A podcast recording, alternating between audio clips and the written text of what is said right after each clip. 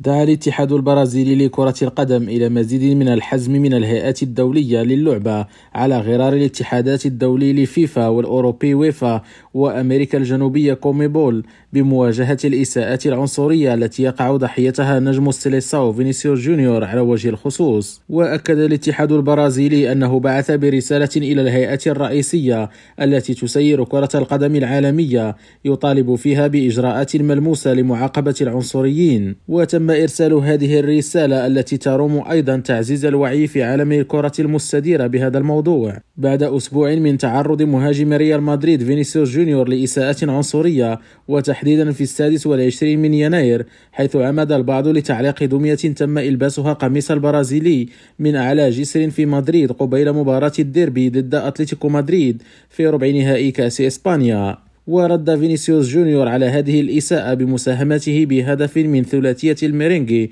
الفائز بثلاثة أهداف لواحد. وليست هذه المرة الأولى التي يتعرض فيها المهاجم البرازيلي لمثل هذه الإهانات العنصرية إذ في شتنبر الماضي كان أيضا ضحية جماهير أتلتيكو مدريد خلال الديربي بين ناديي العاصمة في المدرجات وخارج الملعب.